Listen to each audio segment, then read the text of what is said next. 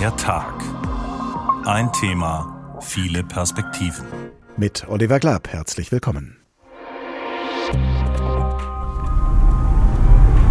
Kein Nageln, kein Brummen, sondern Surren ist typisch für das Elektroauto. Nee, also momentan würde ich noch kein Elektro kaufen, weil mir einfach die Anschaffungskosten trotzdem zu hoch sind. Unternehmen wollen zum Glück den CO2-Footprint reduzieren und sie können das dadurch tun, indem sie dafür sorgen, dass ihre Mitarbeiter komfortabel, emissionslos in der Nähe von zu Hause abgeholt werden. Ich komme super damit klar weil ich fahre keine so langen Strecken. Das macht einen Riesenspaß, dieses Auto zu fahren. Ein Auto, das man zum Betanken an die Steckdose hängt statt an die Zapfsäule und das dann unter Strom statt mit Sprit durch Städte und Landschaften fährt, ohne dass hinten aus dem Auspuff hässliche graue Wolken herauskommen, die die Luft verpesten und den Klimawandel befördern.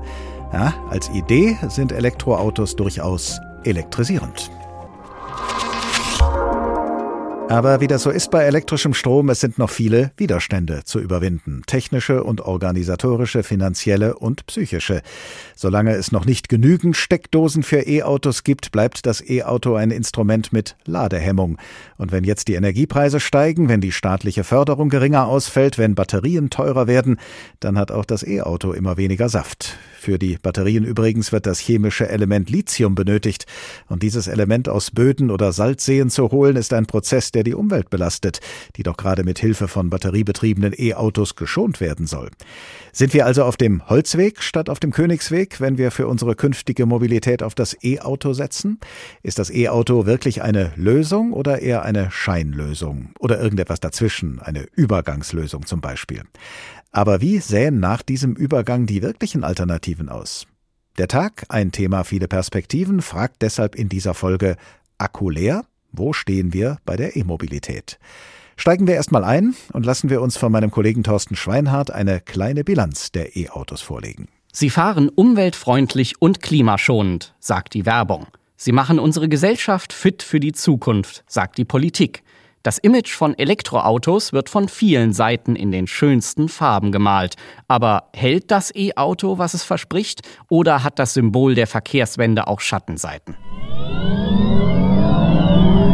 Thema Umweltfreundlichkeit. Ein reines Elektroauto hat keinen Auspuff. Es stößt keine Schadstoffe aus, vor allem kein klimaschädliches CO2. Komplett sauber oder klimaneutral sind die E-Fahrzeuge aber deshalb noch lange nicht. Ihre Umweltbelastung entsteht vor allem während der Produktion. Die Verarbeitung der Rohstoffe basiert größtenteils noch immer auf Prozessen, zu denen es fossile Brennstoffe braucht.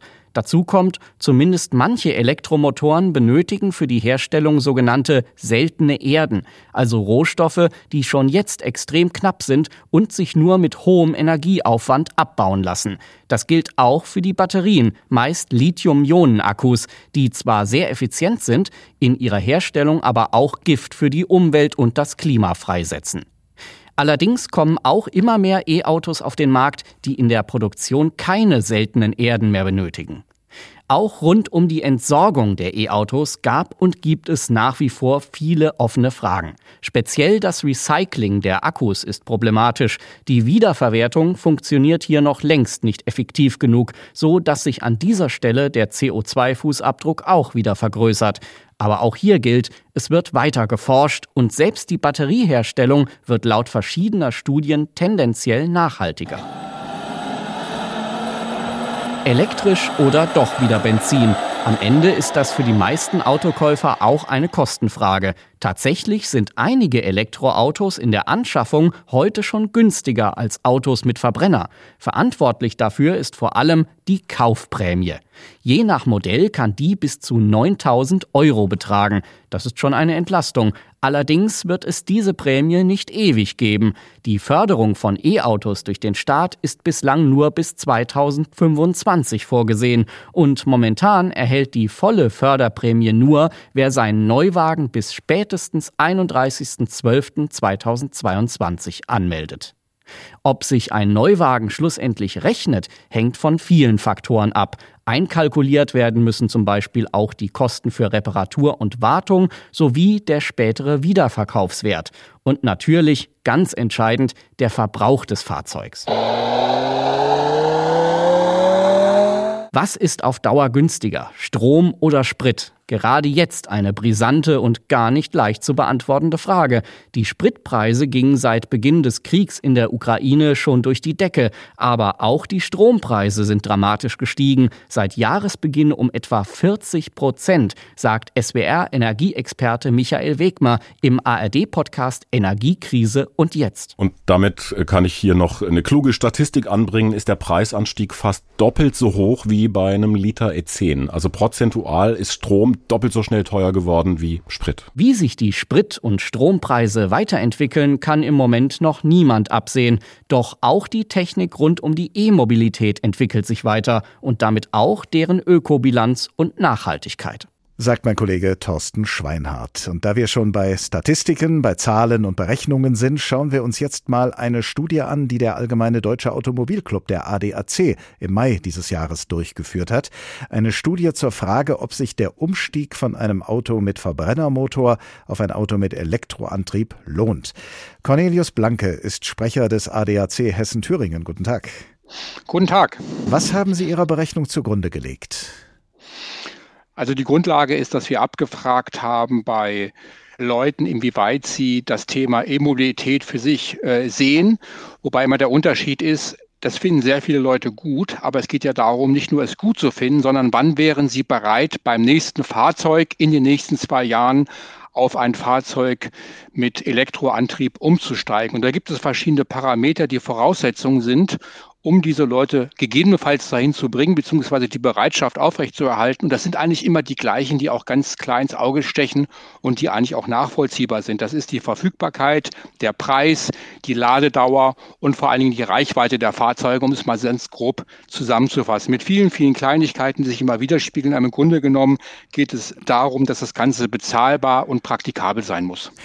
Wie weit sind denn diese Parameter, die Sie jetzt genannt haben, erfüllt? Denn das ist ja entscheidend dafür, dass Menschen sich zum Kauf eines Elektroautos entscheiden.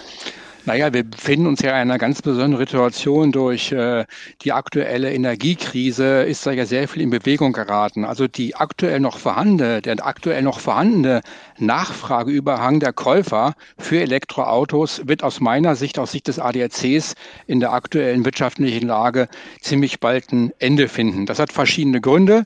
Das liegt einmal nicht nur an dem 01.01.2023, wenn die Förderungen zurückgehen. Es gibt dann ja für ähm, Stromer bis 40.000 Nettopreis äh, nur noch 4.500 Euro und nicht mehr 6.000 Euro und für Fahrzeuge zwischen 60 und 65.000 Euro Nettolistenpreis nur noch drei anstatt 5.000 Euro. Und ab dem 1.9.2023 wird die Forderung auf Privatpersonen beschränkt werden. Und das wird den Anreiz schon mal verringern.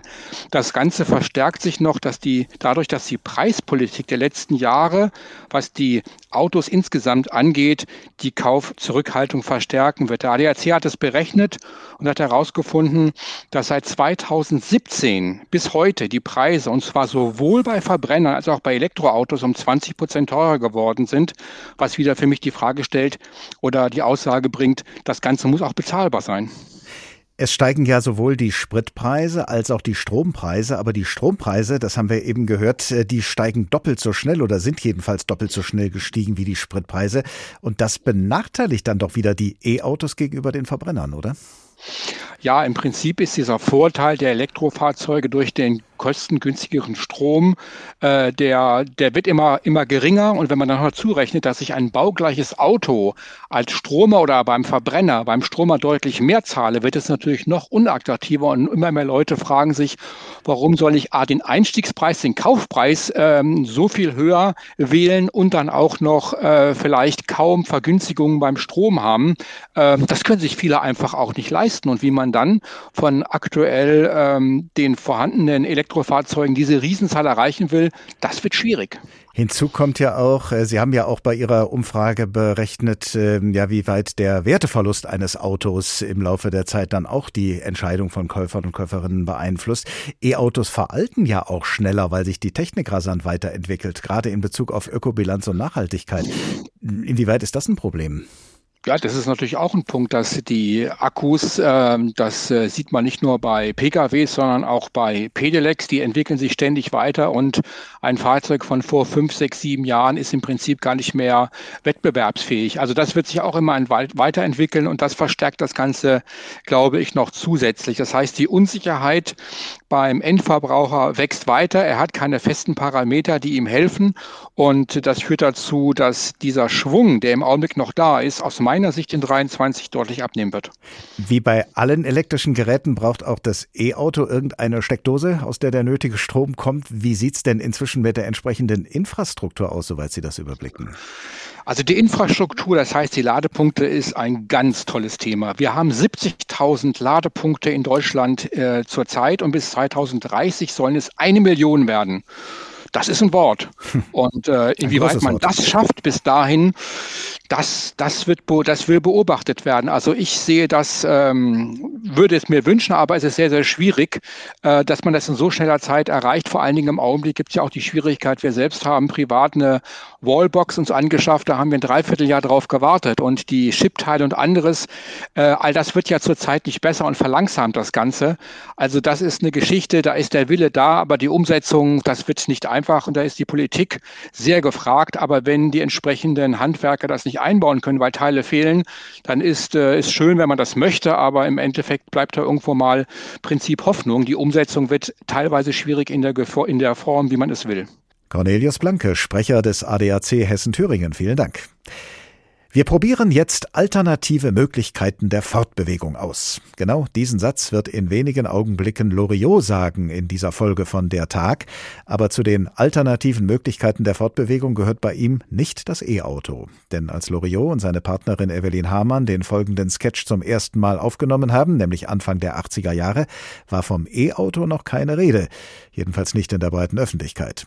Auf den Verbrenner zu verzichten ging also nur so, wie auch der Sketch heißt, nämlich autofrei. Stellen Sie sich vor, eine weite, hügelige Landschaft zwischen Hannover und Kassel.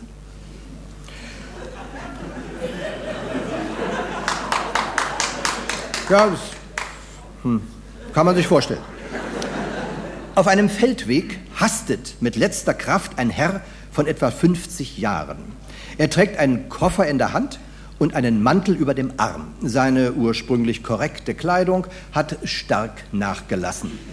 Kurz vor einer Wegegabelung erblickt er eine Radfahrerin. Halt! Halten Sie! Fahren Sie nach Essen? Nach Essen?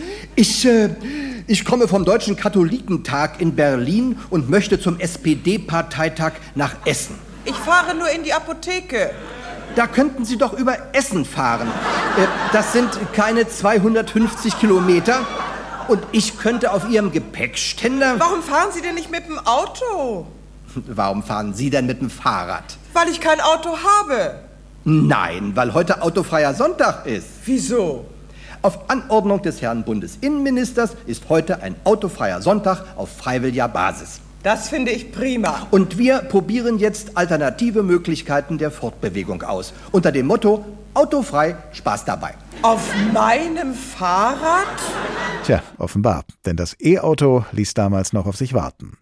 Wie es weitergeht mit Loriot und seinem Sketch vom autofreien Sonntag, das erfahren wir später. Jetzt interessiert uns erstmal wieder, wie es weitergehen kann mit den E-Autos. Akku leer? Wo stehen wir bei der E-Mobilität? So heißt der Tag, den Sie gerade hören. Damit der Akku voll, damit die Batterie eines E-Autos geladen sein kann, muss es natürlich erstmal eine Batterie geben. Sie muss hergestellt werden. Und dazu braucht man Lithium. Ein chemisches Element, das unter anderem in China, in Australien sowie in einigen Ländern Afrikas und in einigen Ländern Südamerikas abgebaut wird. Und dort in Südamerika im sogenannten Lithium-Dreieck, bestehend aus den Ländern Argentinien, Bolivien und Chile, vermutet man heute 70 Prozent des weltweiten Lithiumvorkommens. Es lagert dort als Bodenschatz in Salzseen. Aber der Abbau dieses sogenannten weißen Goldes, so berichtet unsere Südamerika-Korrespondentin Anne Herberg, hat gravierende Folgen für Mensch und Umwelt. Blendend weiß liegt er da, zwischen den majestätischen Gipfeln der bolivianischen Anden, der Uyuni-Salzsee. Darunter verborgen liegt ein Schatz, weißes Gold, Lithium oder wie Panfilo Wailers, Bürgermeister der Gemeinde Rio Grande sagt, unsere Zukunft. Alle Gemeinden rund um den Salzsee und alle Bolivianer müssen von dem Lithium profitieren, das unter dieser Salzkruste steckt. Lithium, das leichteste Metall der Erde, wird für Lithium-Ionen-Akkus benötigt und die stecken nicht nur in Handys und Laptops, sondern auch in Elektroautos. Ohne Lithium keine E-Mobilität und nirgends auf der Welt werden mehr Reserven des Rohstoffs vermutet wie hier auf dem Dach der Anden. Doch Bolivien will mehr sein als nur Rohstofflieferant, wie einst in den Kolonialzeiten, als Europa die Silberminen Potosis ausbeutete. Wir Anwohner müssen an den Profiten beteiligt werden, denn die Auswirkungen der Lithiumindustrialisierung werden wir hier in Rio Grande zu spüren bekommen. Lithium als Antrieb für Boliviens Industrialisierung. Ein Abkommen, das Präsident Evo Morales dazu 2018 mit dem deutschen Mittelständler Assisa aus dem Schwarzwald schloss, platzte allerdings 2019 nach der von Betrugsvorwürfen überschatteten Wahl und Morales Flucht ins Exil.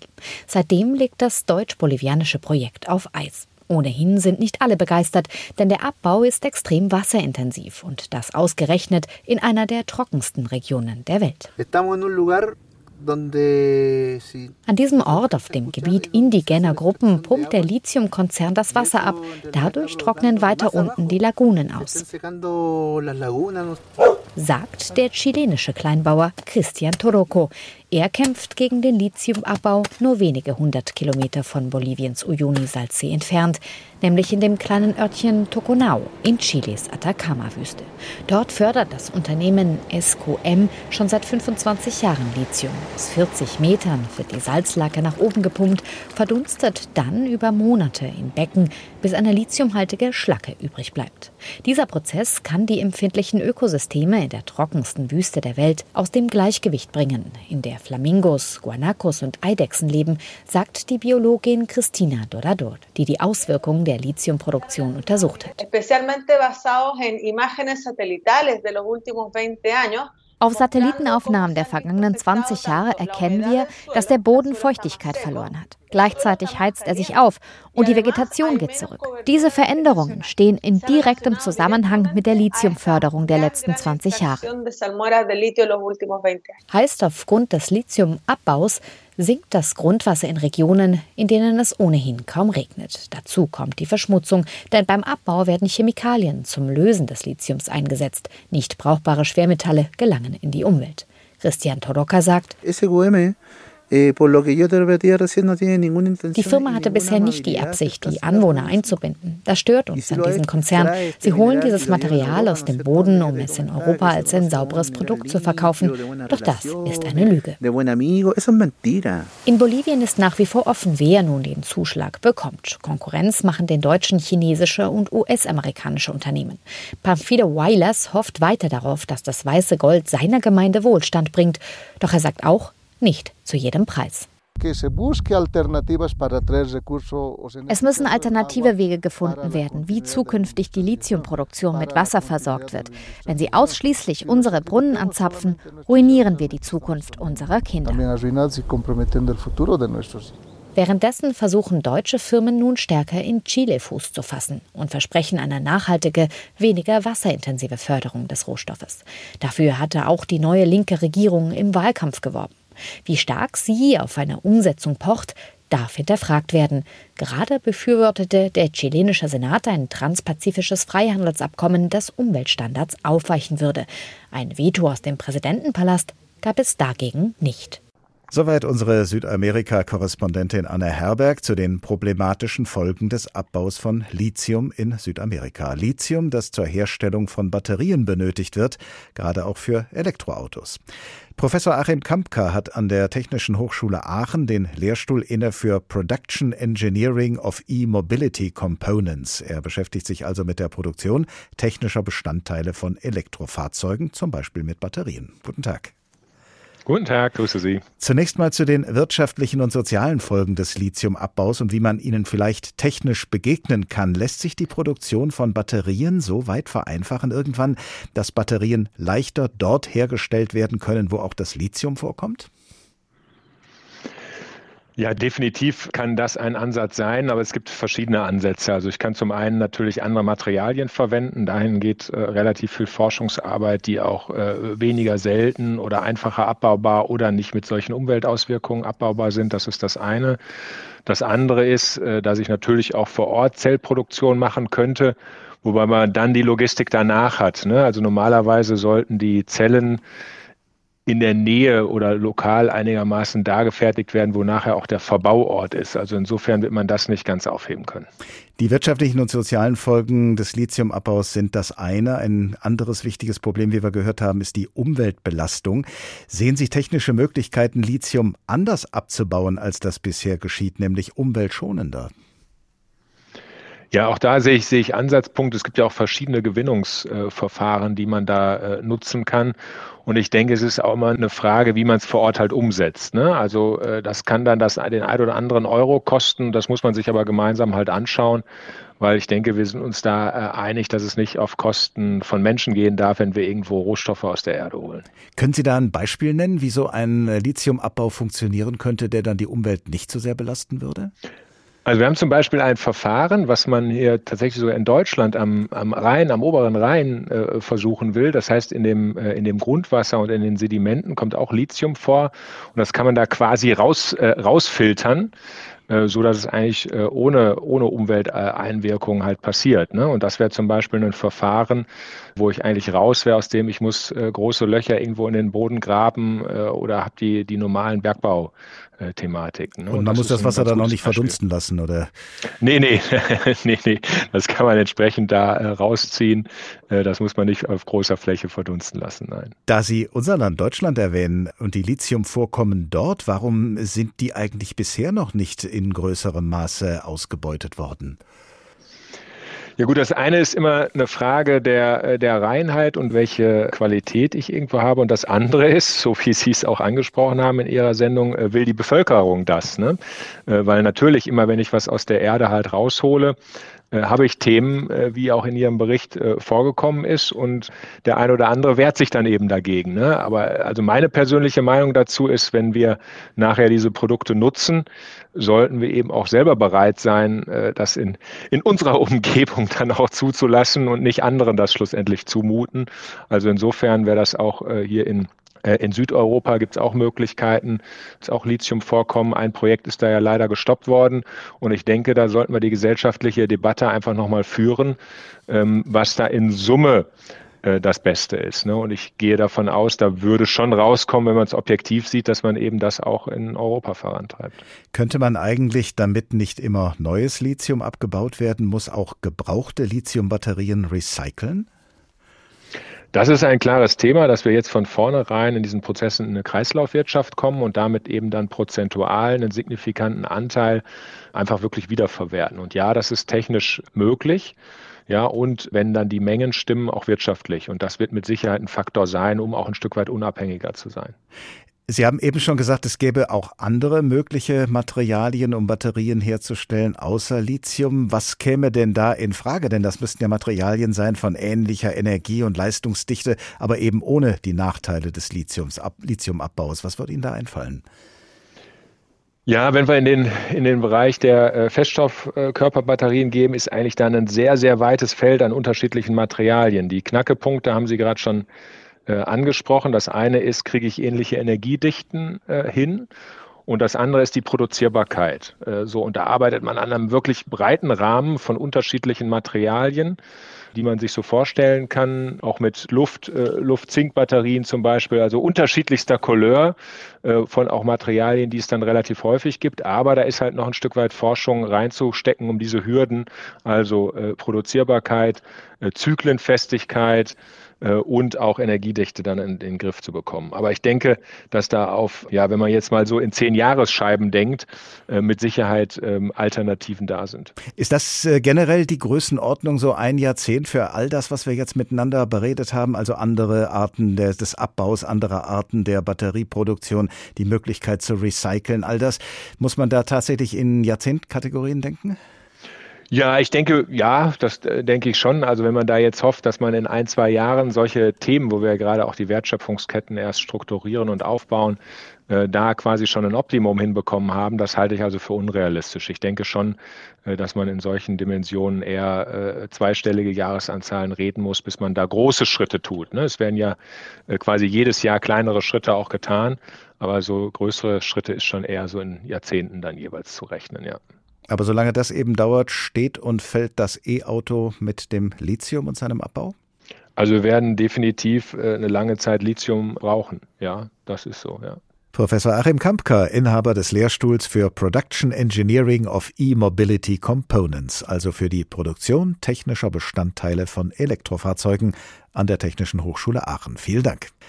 Akku leer? Wo stehen wir bei der E-Mobilität? Hier ist der Tag.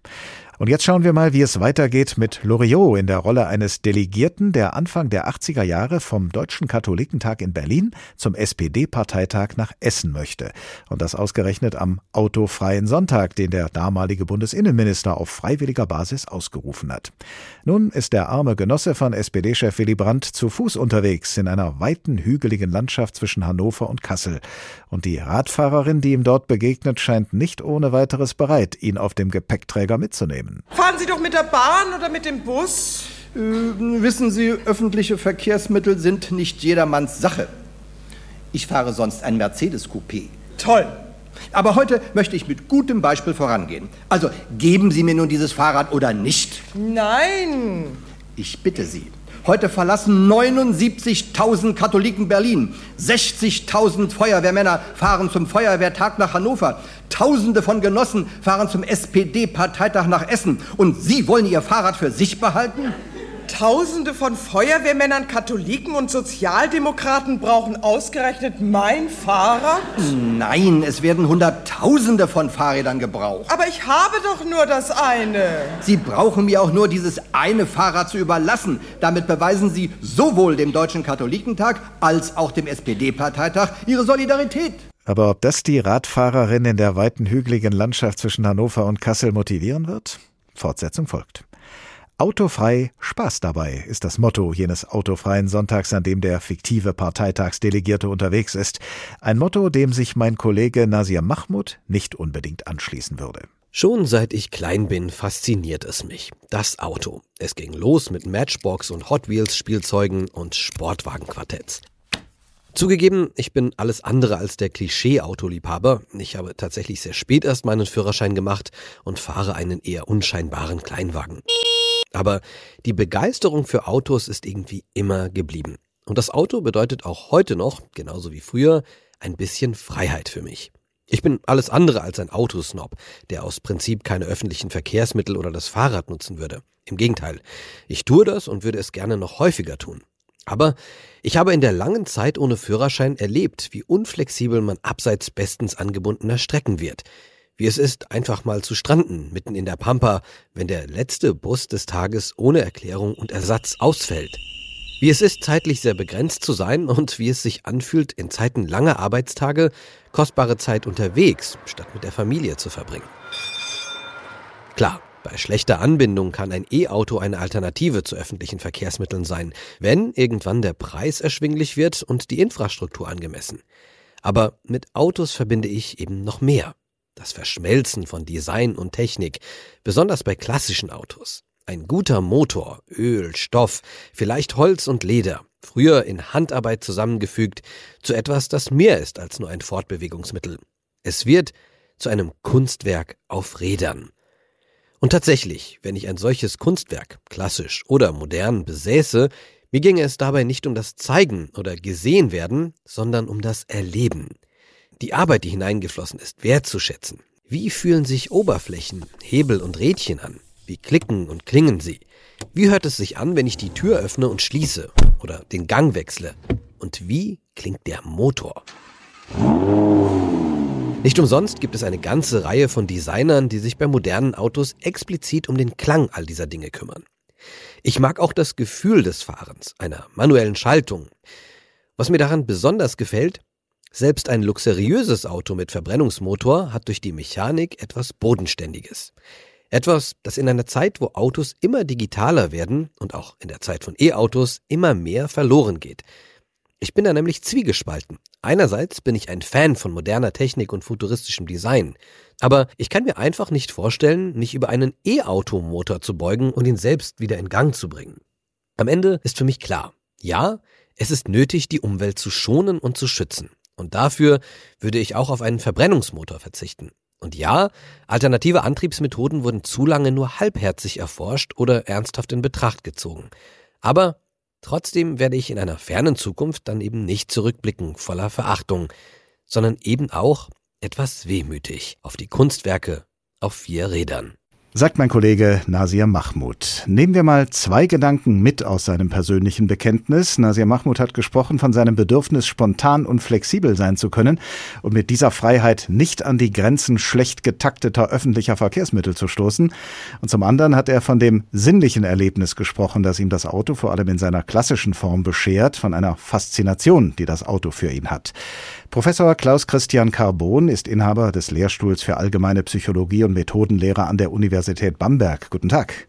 Ja, grüße Sie. Was mein Kollege beschreibt, wird sicher nicht jeder Mensch so empfinden, auch nicht jeder Mensch, der Auto fährt. Aber gibt es eine psychologische Erklärung dafür, dass gerade das Auto eine solche Faszination auf viele Menschen ausübt? Also erstmal muss man wirklich festhalten, ähm, die Sinnlichkeit zum Auto ist ein bisschen verloren gegangen. Und das merkt man eben sehr, sehr stark auch daran, dass Menschen nicht mehr so affin sind beispielsweise zu bestimmten Marken. Also es hat tatsächlich abgenommen, aber man muss sich das ja mal so vorstellen. Es ist eine enorme Investition für eine Privatperson. Ein bisschen, also es ist die Größenordnung schon fast von einem Haus. Also ein Haus kostet vielleicht fünfmal so viel, vielleicht zehnmal so viel, aber das ist schon schon eine ganz schöne Größenordnung äh, für eine Privatperson. Und das bedeutet, dass ist natürlich ein großer Aufwand, sowas zu kaufen. Und damit habe ich eine ganz starke Beziehung. Und jetzt muss ich das irgendwie rechtfertigen. Rechtfertigen kann ich das über Leistung. Das macht man eben über diese ganzen Zeitschriften und so weiter, dass man sagt, da ist dieser Leistungsaspekt besser und hier ist das. Und dann ist aber da noch so ein Raum, wo man eben sagt, das kann ich eigentlich nicht erklären und das mache ich dann eben tatsächlich über Sinnlichkeit, über persönlichen Bezug oder eine persönliche Präferenz. Dass ich einfach sage, ich mag dieses Auto, ich liebe dieses Auto. Autos, gerade auch Verbrennerautos, spielen ja auch in der Popkultur eine große Rolle. Da gibt es ja reihenweise Helden, die ganz coole Autos fahren. Ist das eine Ursache der weit verbreiteten Faszination für das Auto oder ist es eine Folge? Das ist eine, eine, eine, sehr spannende Frage. Also ganz bestimmt haben die Medien, Filme, große Stars haben wahnsinnig nochmal dazu beigetragen, dass das wirklich äh, ein cooles Ding ist, ein tolles, begehrenswertes. Aber jetzt merkt man ja, jetzt kippt es. Das ist so ein bisschen wie ähm, der Whisky der coolen Männer und die Zigarette oder die Zigarre der coolen Typen in den 50er, 40er, 60er Jahren eben einfach auch out ist. Also es ist nicht mehr so, dass junge Menschen damit wirklich wirklich vom Ofenrohr äh, weglocken können, weil Menschen heute eben sagen, naja, warum machst du das? Ja, ist das denn notwendig? Ja, also diese sinnliche, ähm, dieser ganze sinnliche Bereich ist ganz schön im Rückzug und sehr viel mehr wird es jetzt rational erklärt. Das ist eben, es geht um Verbräuche, es geht überhaupt über Sinnhaftigkeit ähm, eines Reisens. Und früher war das eben tatsächlich sehr, sehr viel was anderes, weil es eben auch zum Beispiel nicht diese Umweltprobleme gab und aber auch nicht die Pro äh, Problematik ähm, darüber, sich ähm, tatsächlich vielleicht rechtfertigen zu müssen. Und das müssen sie eben schon mittlerweile. Und deswegen ist es mittlerweile sogar problematisch, wenn sie so eine Aussage treffen, also gegenüber manchen Leuten, weil, weil die sagen, du kannst doch nicht sinnlich gegenüber einer Sache sein, die die Umwelt verschmutzt. Es gibt ja Menschen, die deswegen auch elektrisiert sind vom E-Auto und es gibt Menschen, die das nicht sind. Und wenn beide Seiten aufeinandertreffen und darüber diskutieren, dann gibt es sehr schnell Spannungen oder es werden sogar wechselseitig, ich sag mal, verbale Stromschläge ausgeteilt, ähnlich wie oft zwischen Veganern und Leuten, die Fleisch essen. Warum ist das so? Also, ähm, ob es wirklich so häufig äh, vorkommt, ähm, das kann ich nicht beurteilen. Aber es gibt tatsächlich diese Streits und äh, es gibt auch zunehmend tatsächlich Aggressionen von Leuten, die eben umweltbewusst sind gegenüber Verbrennern. Aber es ist äh, eben so, ähm, die Elektroautos ähm, und alle anderen äh, alternativen Antriebe nehmen eben jetzt wirklich so ein bisschen diese Sinnlichkeit weg. Jetzt kommt plötzlich jemand mit einem Auto, was eben elektrisch getrieben ist und obwohl das eigentlich nicht mehr so eine Ausstrahlungskraft Kraft hat, von Motorleistung, von dieser, also ich meine jetzt wirklich von dieser, dieser gespürten Potenz, weil Elektroautos sind oftmals sehr, sehr viel schneller. Aber es ist eben trotzdem so, es wird immer rational erklärt. Es wird eben erklärt, dass es günstiger ist, dass es besser ist für die Umwelt, dass es moderner ist. Aber davon will natürlich der andere nichts wissen, weil der andere hat einfach Spaß daran, an einem vielleicht tollen Motor, an dem Sound beispielsweise oder vielleicht manchmal sogar ähm, an einem wirklich sehr, sehr lauten Motor, also der eben so laut ist, dass man ihn vielleicht sogar noch bewusst einmal ein bisschen äh, tuned und so weiter. Also es sind völlig andere Aspekte und deswegen gibt es eben auch Reibereien. Das ist eigentlich ganz klar. Welche Motive könnten denn andererseits hinter dem Kauf eines E-Autos stecken? Welche Motive psychologischer Natur? Spielt da vielleicht auch der Versuch eine Rolle, sein Gewissen gegenüber der Umwelt zu beruhigen? Oder ist es vielleicht in gewissen Kreisen auch einfach hip, E-Autos zu fahren? Ganz, ganz, ganz sicher. Also die eine Sache ist natürlich ähm, vielleicht eine rationale Entscheidung. Vielleicht gibt es ein Steuersparmodell, ähm, vielleicht gibt es hier einen Anreiz vom, vom Arbeitgeber. Das ist relativ rational. Dann gibt es tatsächlich auch sowas, dass ich ja ein bisschen hipper sein will. Ich will eben der Innovationsführer sein und das konnten sie früher sein durch sehr, sehr moderne, große ähm, Fahrzeuge, vielleicht mal ein SUV am Anfang der SUV ähm, ähm, ähm, ganzen Phase, ähm, vielleicht ein ganz, ganz großes Auto, ähm, weil es andere nicht hatten, aber jetzt funktioniert das eben nicht mehr so. Dieser ganz fundamentale Wechsel hin zu einem ganz anderen ähm, Art der Mobilität ist tatsächlich auf einmal etwas sehr, sehr Innovatives und plötzlich sehen die ganzen wunderschönen Autos, die man eigentlich alle so geliebt hat, seit der Kindheit geliebt hat, also potente ähm, Sechs- und Achtzylinder, äh, Boxermotoren, Sie wissen bestimmt, welche Marken ich meine, dann ist es tatsächlich so, ähm, die stehen auf einmal da und sehen aus, als wären sie aus einer alten Zeit.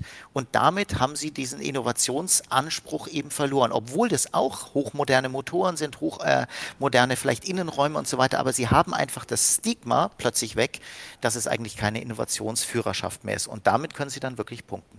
Kommen wir nochmal auf dieses Motiv der Freiheit zurück, die einem das Auto im Alltag ganz praktisch verschaffen kann. Natürlich stößt diese Freiheit sehr schnell an Grenzen, wenn man im Stau steht, aber auch wenn man den öffentlichen Personen Nahverkehr nutzt, steht man ja oft irgendwann da und kommt nicht weiter. Und auch das E-Auto bietet aus Sicht vieler Menschen noch nicht die Mobilitätsfreiheit, die sie sich wünschen. Wie stark ist das Bedürfnis nach Freiheit oder auch nach Bequemlichkeit in uns Menschen angelegt?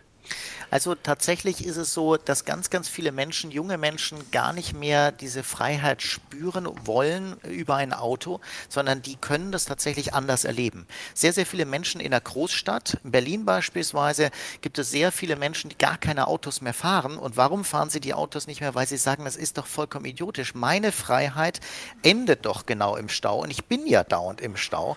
Und deswegen, die definieren das tatsächlich anders. Nicht mehr über das Auto, nicht mehr über diese Idee, eines Automobils, dass ich ja selber irgendwo hinfahre und mich selber entscheiden kann, wo ich abbiege, weil das tatsächlich Menschen sind eher interessiert, tatsächlich schnell anzukommen, billig anzukommen und ökologisch anzukommen. Das sind andere Werte und Freiheiten werden woanders ausgelebt. Professor Klaus Christian Carbon, Inhaber des Lehrstuhls für allgemeine Psychologie und Methodenlehrer an der Universität Bamberg. Vielen Dank. So, und jetzt kommen wir nochmal zu Loriot und seiner Partnerin Evelyn Hamann zurück und zu ihrem Sketch aus den 80er Jahren mit dem Titel Autofrei. Der Bundesinnenminister Anfang der 80er Jahre hat einen autofreien Sonntag ausgerufen und ein Delegierter, der ausgerechnet an diesem Tag vom Deutschen Katholikentag in Berlin zum SPD-Parteitag nach Essen will, findet sich irgendwann zu Fuß in einer weiten hügeligen Landschaft zwischen Hannover und Kassel wieder. Um da wieder raus und doch noch ans Ziel zu kommen, versucht er, eine vorbeikommende Radfahrerin dazu zu bringen, ihm ihr Fahrrad zu überlassen. Aber ich muss in die Apotheke.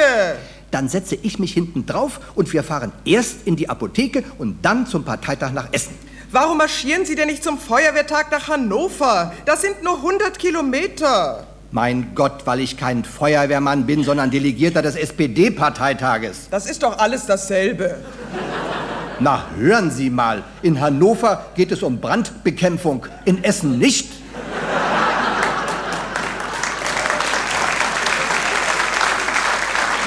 Ach was! Überall hocken diese Männer auf ihren Kongressen und Parteitagen zu Tausenden zusammen, erzählen sich immer dieselben Geschichten und belasten die Umwelt. Bitte? Hopsen Sie mal lieber schön umweltfreundlich nach Hause, mähen Sie Ihren Rasen und helfen Mutti beim Abwasch. Ich fordere Sie hier mit dem Namen der Sozialdemokratischen Partei und der katholischen Kirche letztmalig auf, mir zur Ausübung meiner öffentlichen Pflichten im Dienste der Umwelt und der Bundesrepublik Deutschland Ihr Fahrrad zu überlassen. Hilfe!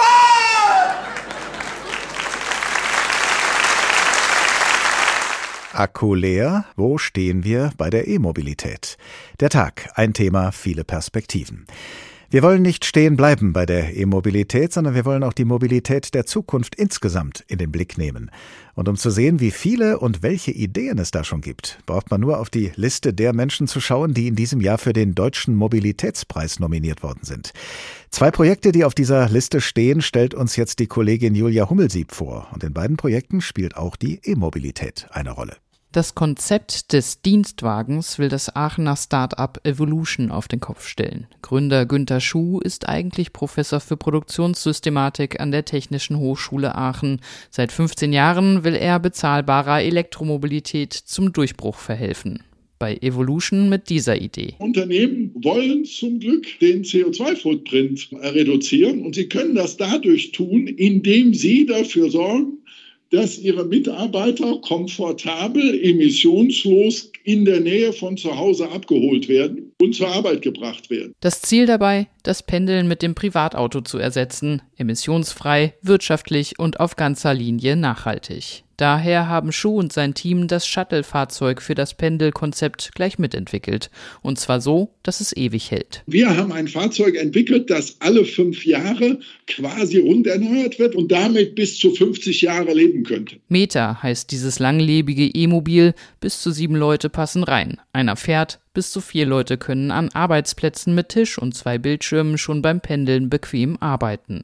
Schuh ist selbstverständlich begeistert. Wenn der Mitarbeiter mit seinem Shuttle bei der Firma ankommt, dann steigt er gar nicht aus. Der arbeitet da einfach weiter, weil das einfach schöner und besser ist als an seinem Büroarbeitsplatz. Eines dieser Elektrofahrzeuge ist fertig gebaut und dreht als Prototyp schon seine Runden. Ab 2024 sollen die ersten Fahrzeuge für große Firmen in den Testbetrieb in Aachen, Bochum, Bonn und Coesfeld gehen. Würde die Idee von Evolution zur Regel und das Shuttle im Durchschnitt von fünf Leuten besetzt, könnte das Pendelkonzept pro Shuttle 25 Prozent CO2 einsparen, weil weniger Menschen allein im Privat-Pkw pendeln. Gleichzeitig schafft das dann 80 Prozent mehr Platz auf den Straßen.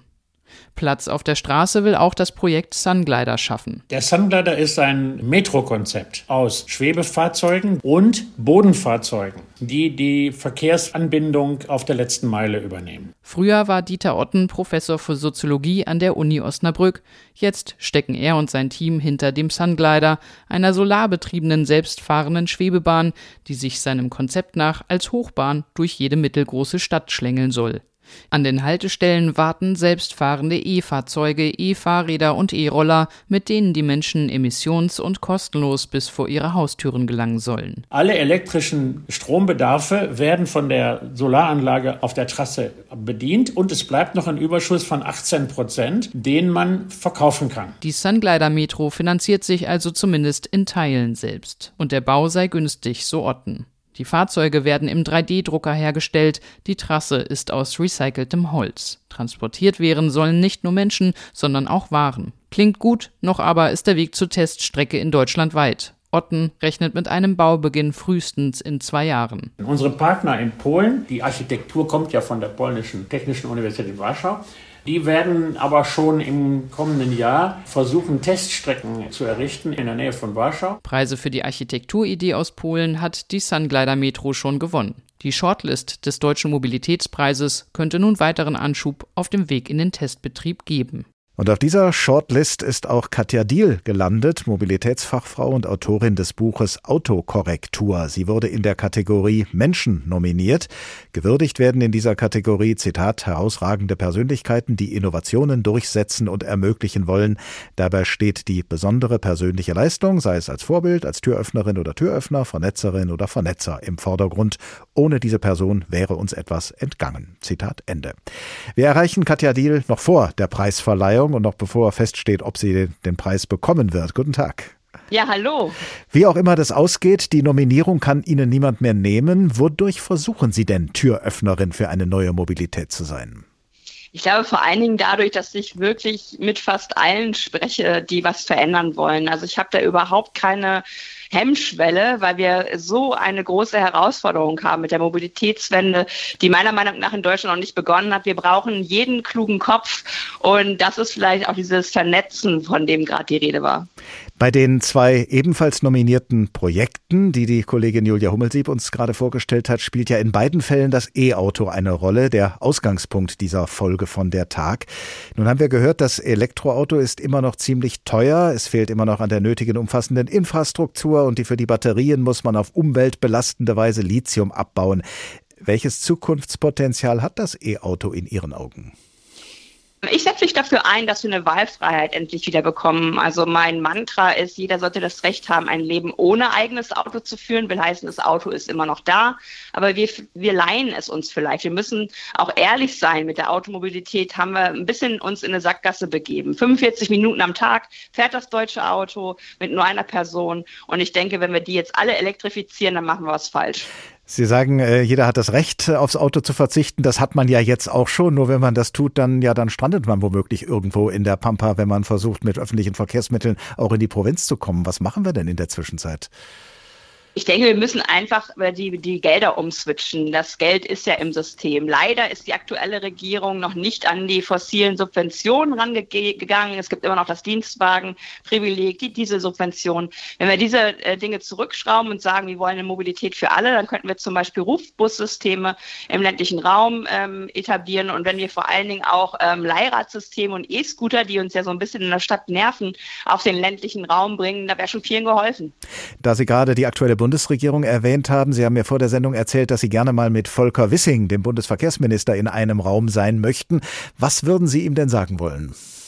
Ich würde ihm einfach sagen, ähm, sprechen Sie mit den Menschen. Ähm, glauben Sie nicht daran, wenn wieder mal die Krankenpflegerin als äh, Ausrede missbraucht wird, dass alle Auto fahren müssen, sondern sprechen Sie mit der Krankenpflegerin, ob sie vielleicht wirklich gerne einen Bus hätte nach einem anstrengenden Tag. Wir wissen ja alle, wie die Situation in der Pflege gerade ist, leider.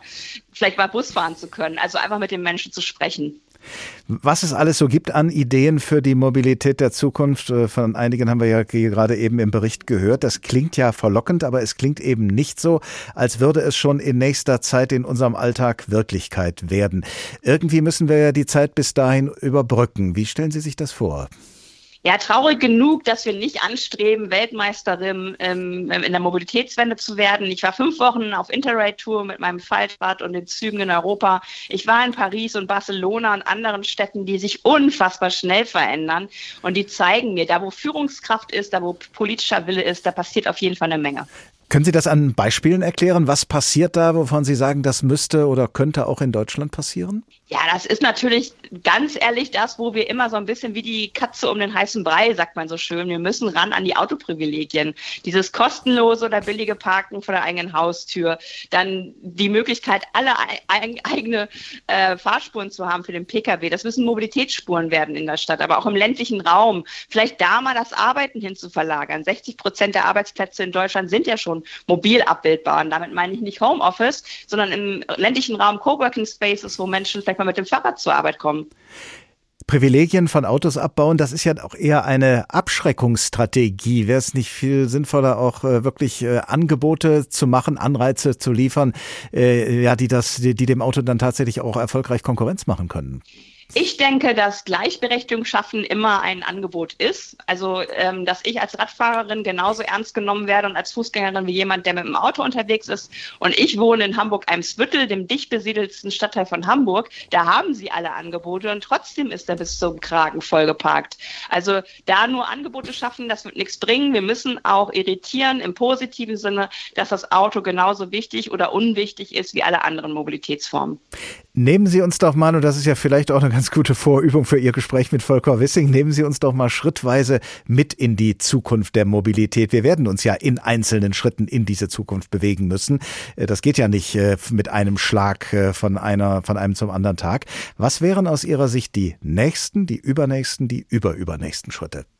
Also ich hätte die Vision, dass ein Kind sagt, Mama, ich gehe raus mit meinen Freundinnen spielen und die Mama hat überhaupt keine Angst und der Papa auch nicht, weil der Raum zwischen den Häusern wieder dem, dem Kind gehört. Also man kann sich wieder mit seinen Freundinnen vor der Tür zum Spielen treffen, weil die Autos rausgenommen wurden. Die parken dann nicht mehr, die fahren dann nicht mehr, weil es obsolet geworden ist, in der Stadt mit dem Auto unterwegs zu sein. Auf dem ländlichen Raum, ganz ehrlich, die Abhängigkeit vom Auto haben wir geschaffen. Ne? Nach der politischen Wende 4000 Schienenkilometer abgebaut alleine. Da müssen wir natürlich ran. Und das geht nicht so schnell, wie wir gerne hätten, weil Schienen bauen sich nicht so einfach. Wir müssen endlich anfangen, deutlich mehr Geld in die Schiene zu stecken, politisch. Das ist in Deutschland leider immer noch nicht der Fall. In Österreich bauen sie gerade Nachtzüge. In Österreich gibt es das Klimaticket, eine unglaubliche gute Infrastruktur, auch in, in Wien zum Beispiel. Also ich glaube, wir haben ganz viele Vorbilder. Wir müssen gar nicht so viel Eigenes erfinden, sondern einfach vielleicht ein bisschen Copy and Paste machen. Geld in die Schienen stecken. Da sehe ich dann ganz viele Baustellen vor mir, von denen es ja jetzt schon ganz viele gibt, gerade im Bahnverkehr. Das heißt, es wird dann erstmal äh, viel schlimmer, bevor es besser werden kann. Ja, es ist natürlich schon schlimm genug. Ich wundere mich tatsächlich darüber, äh, wie, wie, wie verwundert einige sind über die Qualität de, der Schiene. Die ist ja politisch gewollt gewesen. Man hat sie marodieren lassen. Manche Stellwerke kommen aus den 20er, 30er Jahren. Natürlich funktioniert das nicht. Aber umso mehr muss der politische Wille da sein. Der Transportsektor hat nochmal die Emissionen erhöht. Das hat überhaupt nicht für einen Aufschrei gesorgt. Warum nicht? Weil 61 Prozent der CO2-Emissionen kommen vom privaten Pkw. Und da geht keiner ran. Und da eine Führungskraft zu sein, die sagt, ich nehme das ernst, ich will die Klimakatastrophe abmildern, gerade für kommende Generationen, das wäre super wichtig. Kommen wir nochmal auf den Ausgangspunkt äh, unserer Sendung zurück, auf das Auto, ob es nun ein E-Auto ist oder ein Verbrennerauto. Was sind für Sie Situationen, wo Sie sagen, da werde ich auch in Zukunft ohne Auto nicht hinkommen? Es gibt Menschen mit bestimmten Behinderungen, äh, die auf jeden Fall weiterhin wahrscheinlich das Auto nehmen werden, weil sie Bedürfnisse haben, die nur das Auto befriedigen kann. Mir wäre wichtig, dass wir diese Autos aber bedarfsgerecht kaufen. Also nicht in immer größer, immer größer werdende ähm, Autos investieren, sondern schauen, wie sind denn meine Wege, die ich täglich so mache. Bin ich alleine im Auto, bin ich zu zweit im Auto, dann brauche ich vielleicht auch nur einen Zweisitzer. Dann reicht vielleicht auch mal so ein Smart oder andere kleine Autos zu kaufen. Selbst die kosten ja laut ADAC schon 300 Euro im Monat, also ganz schön viel Geld. Und dann zu sagen, okay, ich wohne im ländlichen Raum, ich kann vielleicht sogar eine Photovoltaikanlage auf mein Dach machen und tank dann selber. Ich denke, das ist eine gute Sache, wo man sich auch autark macht von den ja, fossilen Brennstoffen, wo wir unbedingt raus müssen. Katja Diel, Mobilitätsfachfrau und Autorin des Buches Autokorrektur. Ganz herzlichen Dank. Dankeschön. Akku leer? Wo stehen wir bei der E-Mobilität? Davon handelte diesmal der Tag. Ein Thema, viele Perspektiven. Und am Ende ging es auch um die Überlegung, irgendwann das Auto stehen zu lassen, weil wir es irgendwann vielleicht gar nicht mehr in dem Umfang brauchen wie jetzt. Wie weit der Weg dorthin noch ist, das liegt zum Teil im Auge der Betrachtenden, zum Teil aber auch an technischen Entwicklungen und an politischen Weichenstellungen. Der Tag als Podcast, und zwar jede Ausgabe, ist zu finden in der ARD Audiothek oder auf anderen Podcast-Plattformen. Und wenn Sie wissen wollen, womit wir uns als nächstes beschäftigen, abonnieren Sie unseren Newsletter über hr2.de oder hrinforadio.de. Die Verantwortlichen in der Tagredaktion waren in dieser Woche außer mir Anne Bayer, Stefan Bücheler und Doris Renk. Ich heiße Oliver Glab und ich wünsche Ihnen eine gute Zeit. Bis zum nächsten Tag.